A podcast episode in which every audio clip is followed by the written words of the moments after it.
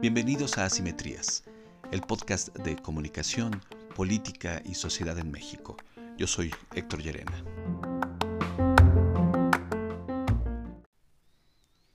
Hola, qué gusto estar de nuevo aquí con ustedes en Asimetrías. Gracias por escucharme y gracias por sus comentarios y sugerencias que me han hecho llegar a través de mis redes sociales. Les recuerdo, yo estoy en Twitter en arroba hyerena con doble L o en mi email que es hyerena hyerena.com.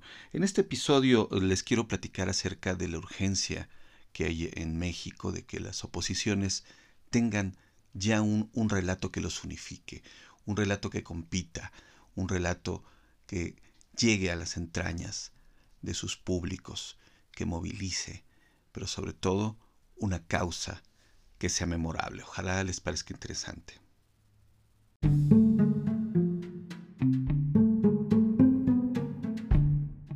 Cuando las sociedades descubren la fuerza transformadora del relato, nos vemos obligados a mirar más allá de las condiciones estructurales, económicas, políticas y sociales de un país para llegar a abarcar los pensamientos y sentimientos de los revolucionarios, dice Eric Selvin. Históricamente los relatos o narrativas que mueven a quienes emprenden o apoyan los cambios sociales actúan dándole sentido al presente personal y colectivo a partir de relaborar el pasado y proyectando un futuro inspirador.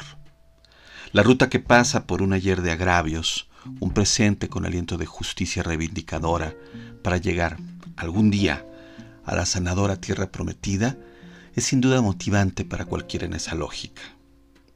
Además, ese arco narrativo, dirían los guionistas, es naturalmente incitador no solo a convencerse, sino a moverse en favor de la causa. Porque eso es en realidad una causa, algo que nos provoca actuar, movernos y no solo estar convencidos. Y es entonces que volteamos a nuestro alrededor, o a leer nuestro muro de Facebook, o a las conversaciones de nuestros grupos de WhatsApp, y sentimos que ese relato nos da identidad. Vamos en el mismo ciberbarco.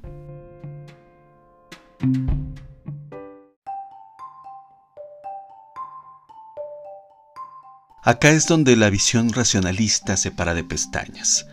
¿Cómo es que la gente apoya tantas sin razones?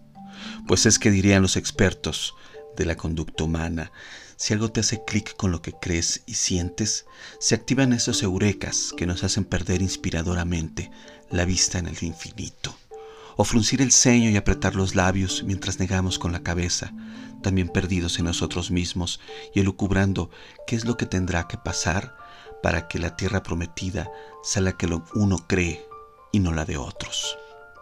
Entonces las creencias pasan de correr encontradas a tomar distintos caminos a partir de una misma narrativa y un mismo narrador. Mientras que los correligionarios del presidente están emocionados con su noción de justicia vengadora, reivindicante de los pasados que habitan sus imaginarios y su emoción, y la promesa de un futuro como un jardín recién cortado en primavera, sus opositores estallan enojados, contrariados en sus creencias más profundas, agredidos alevosamente en su noción de futuro e impotentes porque se sienten excluidos, ignorados. Y sí, claramente lo están. En el ínterin, los Pro 4T se reúnen en torno a una causa y un líder que los activa, que los llama a la resistencia y a la rebelión, aunque sea desde sus redes sociales.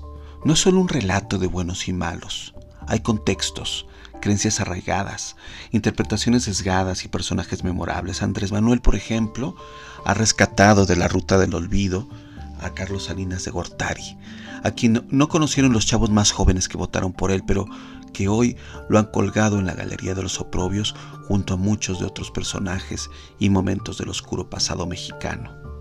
No se puede negar ni ironizar sobre los agravios del pasado. Son reales e indefendibles.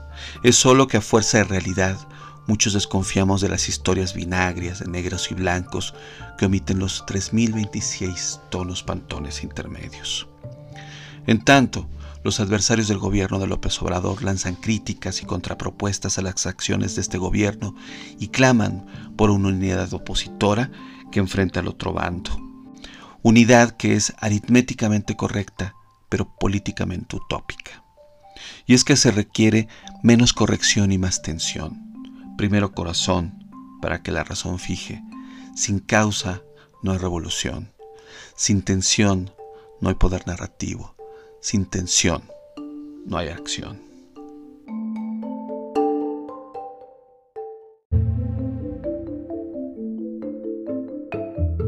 Mover implica tocar fibras sensibles que, como redes eléctricas que son, provocan reacciones de energía. Hasta entonces es que la mente se abre para convertir a las razones en las armas de la lucha por las creencias. Antes de eso, los argumentos racionales solo provocan convicción, un estado certero pero pasivo.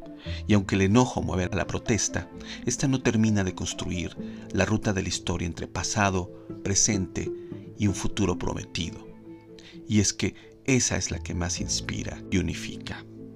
Hace falta identificar desde las personas que hace dos años tomaron una decisión electoral y que hoy podrían, podrían voltear a ver otras, hasta las que abiertamente rechazan a la 4T, desentrañar qué las mueve y, más que los cómo que convencen pero no simbran a nadie, sus porqués intrínsecos.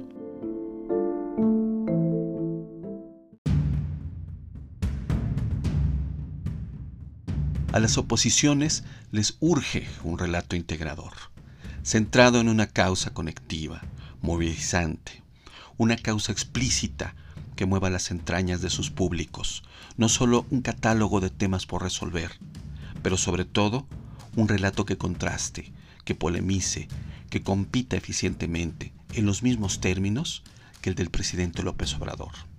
Honestamente, ningún checklist, y menos un paper, han provocado una revolución.